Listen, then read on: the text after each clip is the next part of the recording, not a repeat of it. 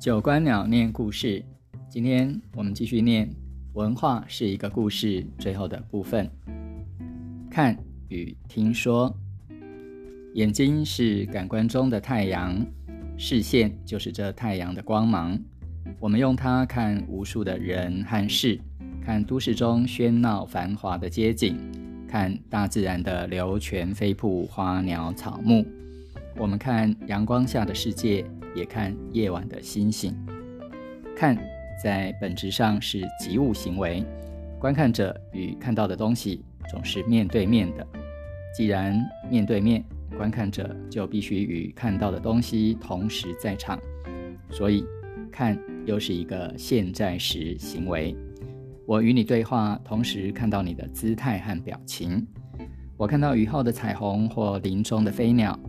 他们就是我现在看到的样子。人一向很相信自己的眼睛，没有多少人会怀疑眼前的东西是虚幻不实的，因为他们太直接、太现在了。相比之下，人不那么信赖听说的东西。在我听说什么什么这个句子中，被听说的人或事。好像总是不在场的缺席者，他们或许刚才在附近出现或发生，也可以是很久以前在十分遥远的地方出现或发生的。总之，他们与听者不是面对面的。人们常说“百闻不如一见”，耳听是虚，眼见为实。在这些俗语中，虚与实的区别都是用看这把尺来衡量的。心理学家为此作证说，人脑拥有的讯息百分之九十是通过视觉获得的。不过，从文化的立场来看，视觉中心论是一种错觉。人如果只依赖当下的眼睛来生活，它与其他动物便是同类。就算我们假定眼睛是个忠实的扫描器，它看到的东西都很实在。这个所见世界也是十分狭小的。你想，人的视力再好，能看到视线以外的世界吗？人的生命再长，又怎么能看到生前死后的世界呢？中国古人常提到一种叫蜉蝣的昆虫，说它朝生暮死，不知昼夜。庄子秋水篇说：“夏虫不可以喻于冰者，笃于时也。”蜉蝣不知道有白天黑夜，夏天的虫子不知道冰是什么东西。这固然因为它们的生命短促，所谓笃于时也，更由于它们没有一个听说的世界，没有听说，它们就无法分享其他同类的经验，就不能超越自然时空对它们的限制。因此，听说实在是人特有的能力。人虽然生而有牙，而且活动的范围很有限，但他凭借听说就可以神游八极，洞观三世，就可以像孙悟空那样跳出花果山那一隅天地，与广大的世界和悠久的历史连为一体。如此看来，听说对人来说的确具有十分重要的意义。正是在听说中，人们所见和所创造的一切。突破了空间的有限，摆脱了时间的奴役。他们通过口头言语和文字得到保存和传播，并在历代人们的分享中获得长久的生命力。保存、传播和分享，正是人类文化的根本特征。换句话说，文化的本质就是听说。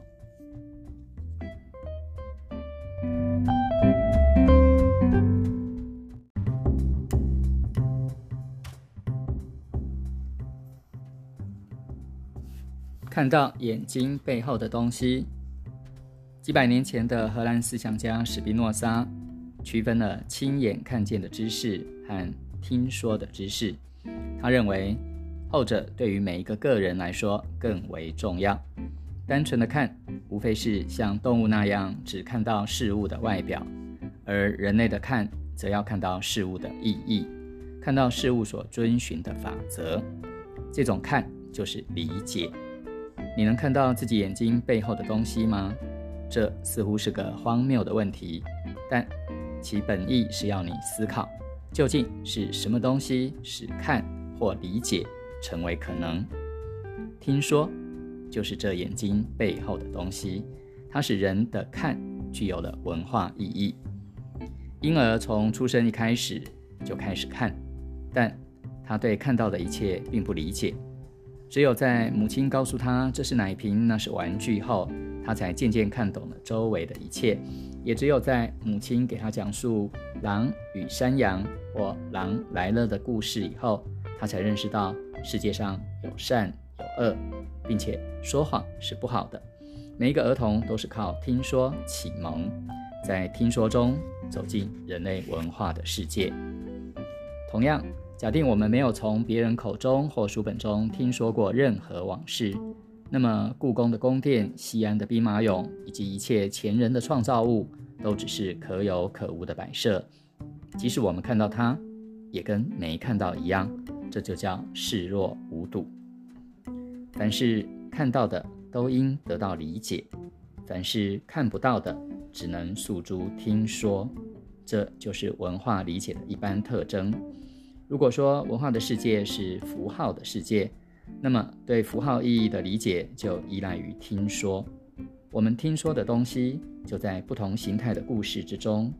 文化的世界是由故事构成的。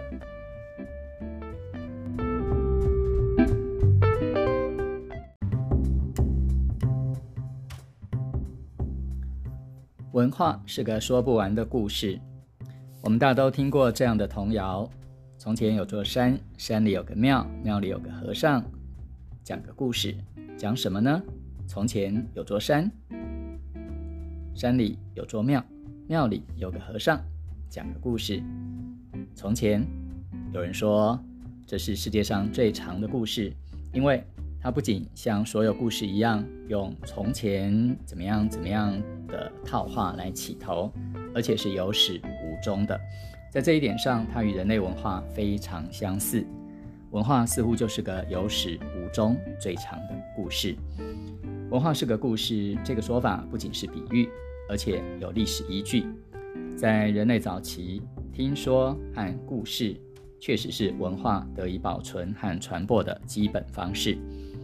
中国称孔子为圣人，“圣”这个字是由耳、口和人组成。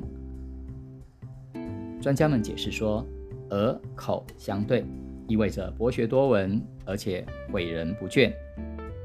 至于更新人鬼的人，有伟人的意思，也就是说，圣指的是那种既博闻强记又擅长说理的人，耳朵大，嘴巴会讲。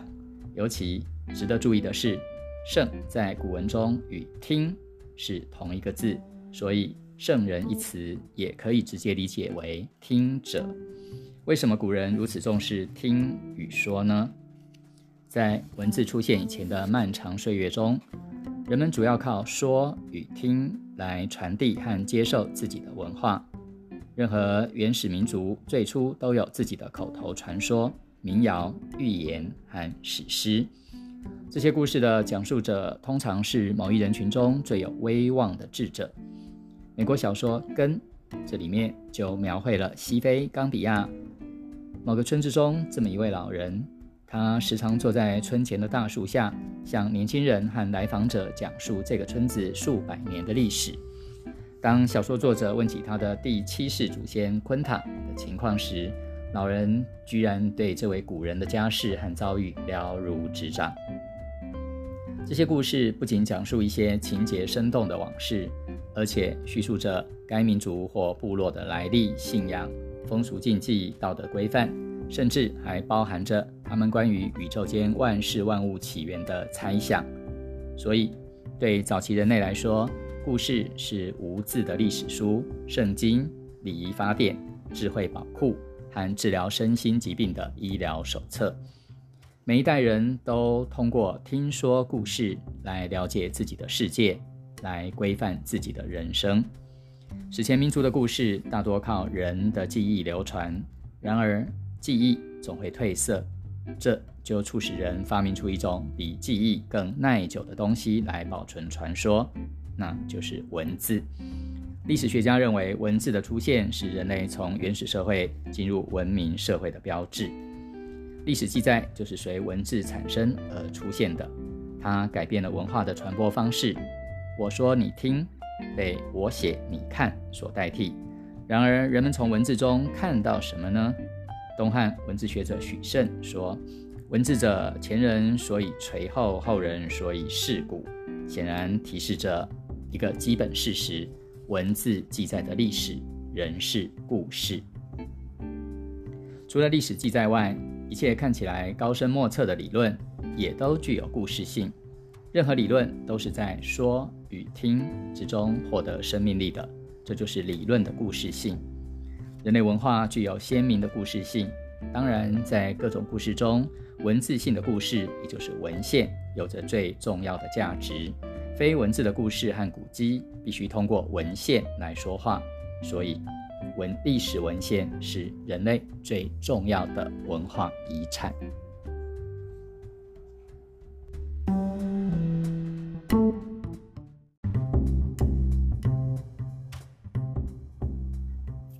怎样相信就怎样生活。现代人已经很难体会故事对于早期人类来说是何等重要。当今这个除了科学还是科学的世界，人们觉得故事无非是哄孩子、供娱乐的闲话，他们是编出来的，听起来不能当真。早期民族的故事确实有大量的虚构成分。他们说，天地是由神开辟的，万物都藏着一个或正或邪、或男或女的精灵，世界和人的生活都受着某种神秘力量的支配，所以。现代人又把这些故事称为神话，然而古人绝不认为这些听说的东西都是编造出来的。人作为文化动物有一个特点：怎么相信就怎么生活。比如，中国古代巴族人相信自己的祖先是老虎，他们便用图腾符号把老虎的形象供奉起来，并规定了一套只许崇拜不许亵渎的原始宗教仪式和禁忌。印度人将牛视若神明，因为早在几千年前，他们就相信太阳神湿婆是一头金光四射的大牛。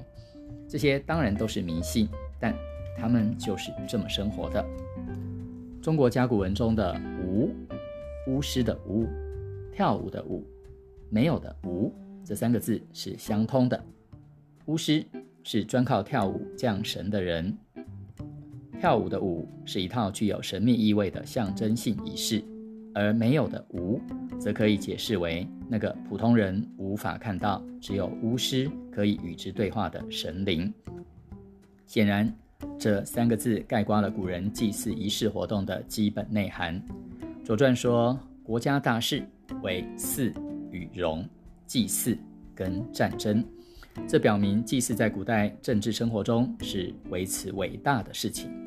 在世界各早期民族中，巫师、神职人员大都具有很高的地位和权力，而祭祀仪式往往是这些民族的盛大节日。神明是一种让人敬畏的缺席者，一种神秘的力量。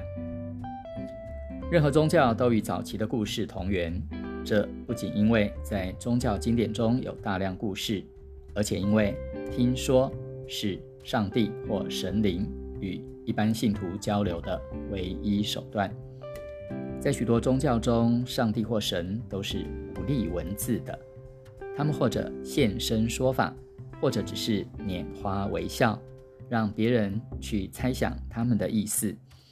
那些被后人视为至上教义的经书，实际上是由许多听说者记录下来的。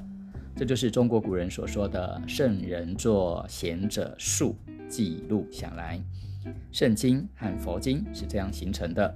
中国儒家尊崇的《论语》《孟子》也是这样形成的。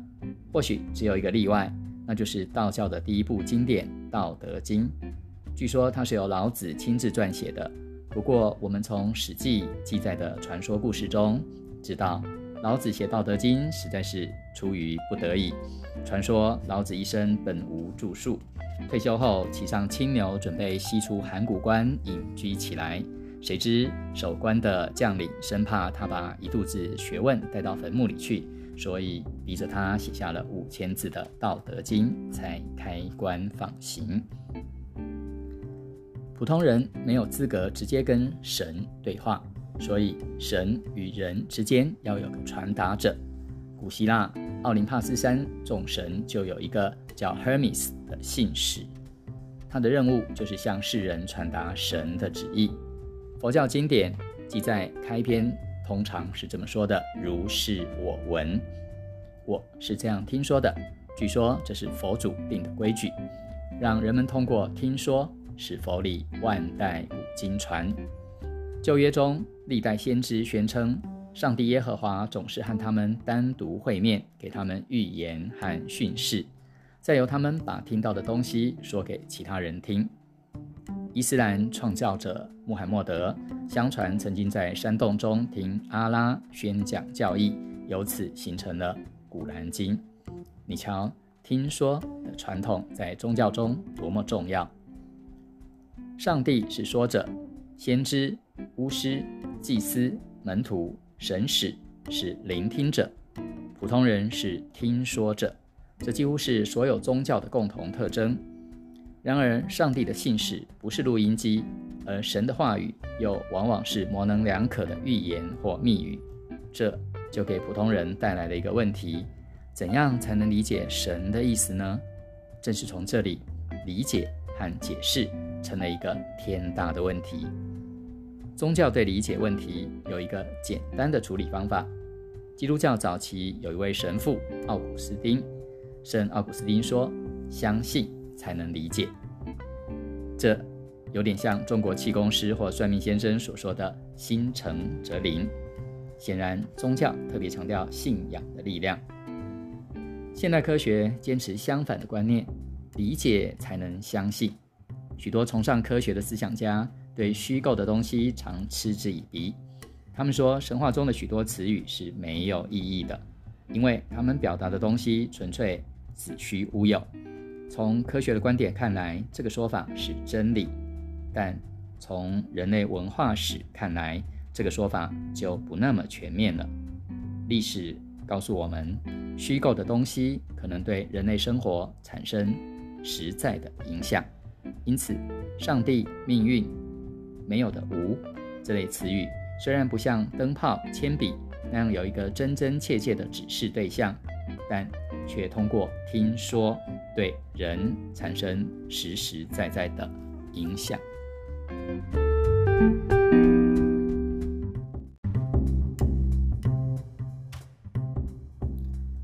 文化是个不断改写的故事。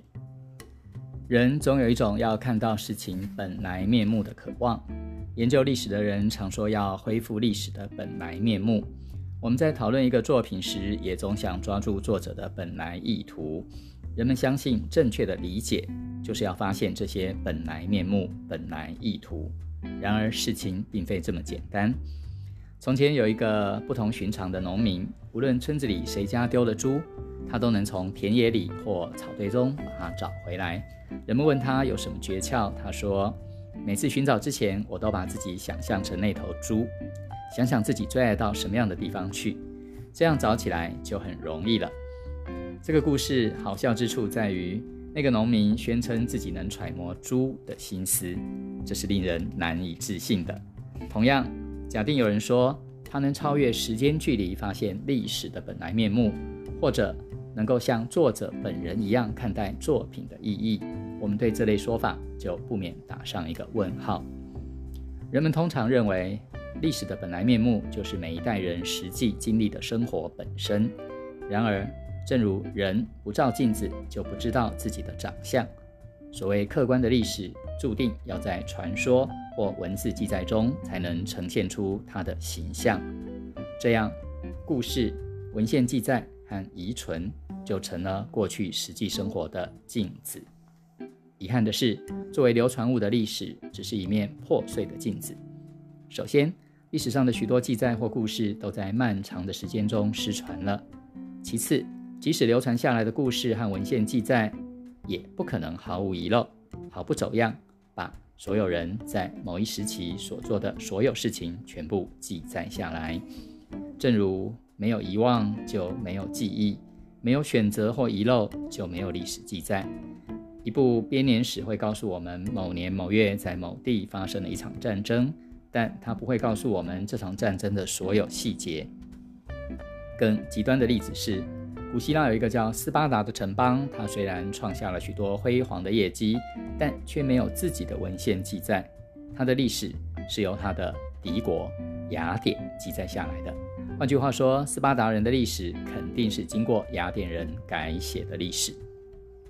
作为流传物的历史，改写着人们假定的客观历史，正像一面破碎的镜子，歪曲了事物的本来形象。所以，考古学家和文字学家的任务，似乎是要找回所有失落的碎片，从而使破镜重圆。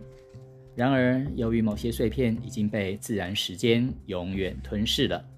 历史学家只好对着这面残缺不全的镜子说：“它不是历史的本来面目。”现在，让我们换一个角度来假定：历史从来不是实际发生的一切事情的总和。正如我们在填写履历时没有必要把自己的全部生活内容都写出来一样，人不会无缘无故关心实际发生的一切事情，他只关心与他有关的事情。这就是历史记载的本质。任何一个历史学家都难以回避的事实是，每一位记述故事者都是依据某种价值尺度来选择值得叙述的事情。只有经过选择，历史事实才会向我们诉说着某种道理，才对我们有意义。司马迁阐述《史记》的宗旨，他说。就天人之际，通古今之变，成一家之言。所谓一家之言，就是作者根据一定价值尺度来记载史实，并让这些史实说出一定的道理。由于有这些道理和价值观念，我们所面对的文化、历史和传统上升为观念性的东西。从这个意义上说，人只有一个历史。这就是作为流传物的历史、符号化的历史、观念的历史。不过，任何道理只要是一家之言，就变成有历史局限性的东西，后人可以根据自己的见解和材料对它改写。所以，历史从来就是百家言，就是在改写中生成的。这就是活的历史。意大利思想家克罗齐说。罗马史、希腊史、基督教史、宗教改革史、法国革命史、哲学史、文学史，以及其他一切题目的历史，总是被改写，总是改写的不一样。但历史在革新自己时，仍旧总是历史。其实这句话在历史课都叫做“所有的历史都是当代史”。改写一词，深刻地反映了人类文化的本质。你看。神话中的上帝只创造了自然，而人通过发明创造了自己的物质世界。这些创造物不就是人对自然的改写吗？同样，每一代人不都是在新的发明中不断改写着自己的物质生活史吗？人类的思想史也是这样。我们在读一本思想家的书时，总要问作者的本意是什么。这无疑是一个正当的问题。然而，正当的问题并不等于真实的答案。远在两千多年前的汉代，中国古代文献已经形成了经、传、说、记等等题材类型。所谓经，就是人们假定最初的文本；而传、说、记是对这些文本的补充和解释。清代学者赵翼说：“凡发明义理、记载故事，皆谓之传。”又比如，《春秋》是一部史经，历史的经书，而《左传》《公羊传》《谷梁传》则是不同人对这部经书的补充和解释。这些解释多有不同，反映了秦汉时期不同的学派观点。孔子的《论语》也是一部经，他在几千年中一直是博学大儒们的注视对象。每个人的说法各有差异，由此可见。由于人们有着自己的道理和价值观念，他们看到的作者本意必然不大相同。在这里，理解就是改写。理解就是改写，这对被理解的作品来说，并不是一个悲剧，因为他们只有在这种理解中，才可能对后世产生影响。换句话说，如果它没有改写价值，那就失去了生命力。同时，改写式的理解也为每一代人提供了更大的精神创造余地。中国历史小说家深谙此道，他们创造了演绎的题材。演绎就是通过对一些历史事件的改写，把一些道理传播给千家万户。推而广之，任何活的文化、活的故事，不都是演绎吗？改写正是文化的生存方式。德国思想家斯宾格勒说过一句名言：“文化是活着的文明，文明是死去的文化。”在他看来，文明是人类在物质和精神活动中留下的痕迹，这些痕迹具有物质形态或制度性的外壳，而文化是一种不断由内向外溢出的生命力量。如果没有这种不断涌动的生命力，任何物质性和制度性的东西，只能像人类精神褪下的外壳一样，是死去的东西。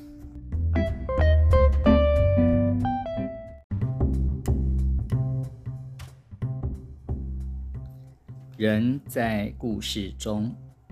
十九世纪末，法国的画家高更创作过一幅作品。我们从哪来？我们是谁？我们到哪去？这个题目使我们想起古希腊的一句名言：“认识你自己，Know thyself。”人对自己的认识，并不是一桩轻而易举的事。希腊神话那个叫 Sphinx 的人面狮身怪物。整天虎视眈眈地守在大路旁，让行人猜这么一个谜：什么东西早上四条腿，中午两条腿，晚上三条腿？凡是猜不出的人都被他吃掉了。最后一位聪明的年轻人伊底帕斯解开了这个谜。他回答说：“人。”这个故事似乎说明，人最熟悉的是人，最不熟悉的也是人。当然，Sphinx 的谜语只描述了人从幼年到中年再到老年的生理变化过程，它的谜底只是个生理学意义上的人。相比之下，当高更追问“我们从哪来，我们到哪去”时，他的谜底是个社会的人、历史的人。他在解释这个主题的笔记中说。一个活人的灵魂与一个死人的灵魂相联系，夜晚与白昼。这个解释跟高更的经历有关。他生命中的最后十三年是在南太平洋的大溪地岛度过的。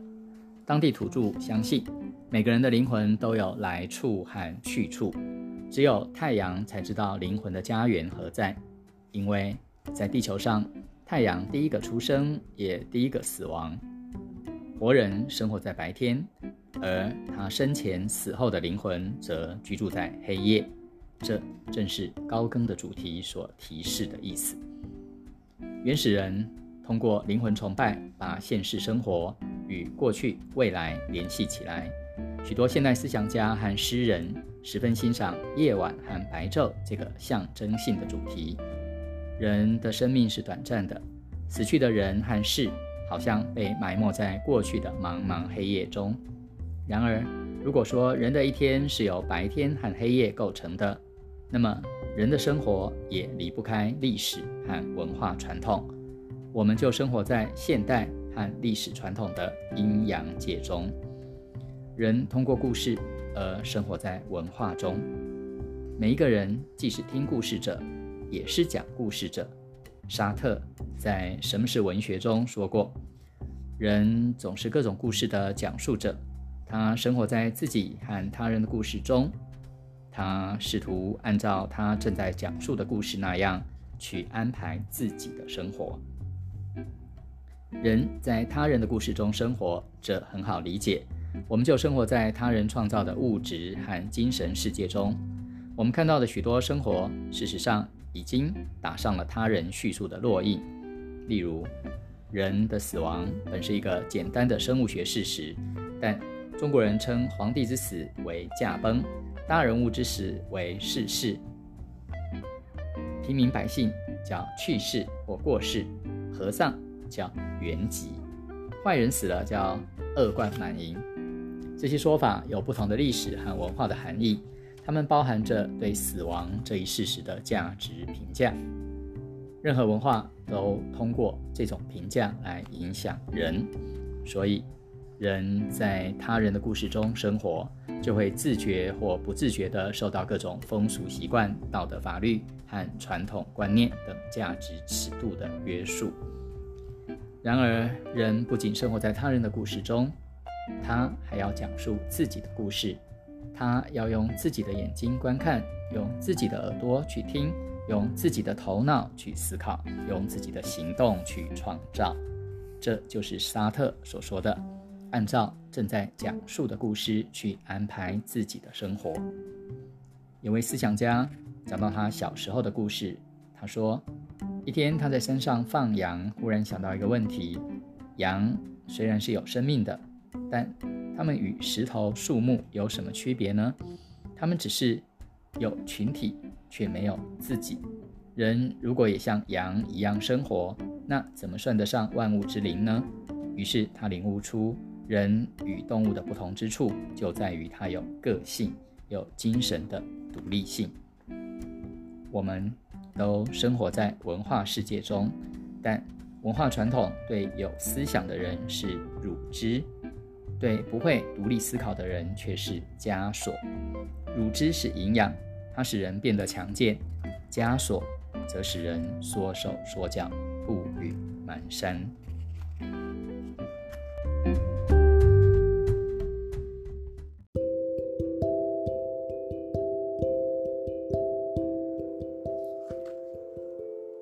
听完了文化的故事，小尾巴，你理解了多少呢？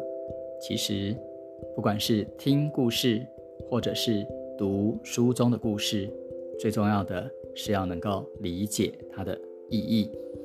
历史就是这种说故事、记载下来，把理解的这些东西告诉大家，并且阐述这样的意义。而我们生活在过去的故事中，也要创造自己的故事。我们相信怎么样的意义？我们就会怎么样去生活？历史的进步常被认为是从宗教神话进步到科学理性，但是从今天的故事里面，我们也看到，不管相信神话还是相信科学，我们都怎样相信就怎样生活，而这样的文化传统是不是也构成了某些？束缚，所以文化是需要有创造性的。李和这个作者是在二十世纪末写这本书，所以他的结尾说：“高更的问题告诉我们，不光要谛听过去的声音，还要谛听未来的声音。让我们相约去看新世纪的太阳，在太阳下讲述我们的新故事。”不管什么样的时间、什么样的空间，生活在什么样的文化，文化总是不断的往前演进。我们生活在故事中。